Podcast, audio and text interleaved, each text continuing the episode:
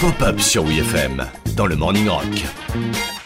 Généralement, tout le monde s'accorde pour reconnaître que dans les années 90, le western était devenu un peu...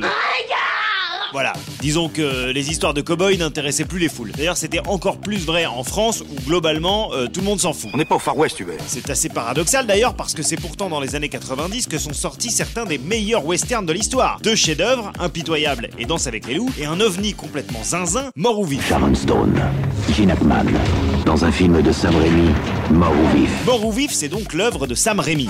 sans famille, je m'appelle Rémi. Eh oh Faites preuve d'un peu de respect Sam Raimi, avant de devenir le réalisateur star de la première trilogie ciné Spider-Man, était considéré par la critique comme un simple faiseur de films d'horreur grotesques, alors qu'en réalité, euh, c'était des super films. Evil Dead 2. Avec Evil Dead 1 et 2, Sam Raimi invente de nouvelles techniques de réalisation en faisant virevolter sa caméra dans tous les sens grâce à une installation bricolée tout seul à la maison. 20 ans avant de faire exactement pareil dans Spider-Man, mais avec euh, beaucoup plus de budget cette fois. Un grand pouvoir implique de grandes responsabilités. Dans Mort ou Vif, une histoire de vengeance qui détourne les clichés du western en donnant le rôle principal à une Sharon Stone hyper badass, Sam Raimi livre un hommage au western spaghetti à la Sergio Leone et au cartoon de Tex Avery avec une démesure visuelle jouissive. Dans cette ville, il y a ceux qui tirent vite et ceux qui meurent.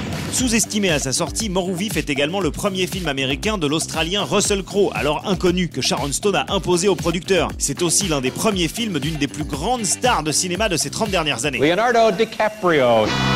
Sharon Stone raconte dans son autobiographie qu'elle était tellement convaincue que DiCaprio devait être dans le film qu'elle a elle-même payé son salaire. C'est comme Sharon, c'est comme classe. Euh, Ah, Sharon, c'est avec un S, non Bah oui. Euh, mais alors donc, euh, ça marche pas Bah non, c'est à chier.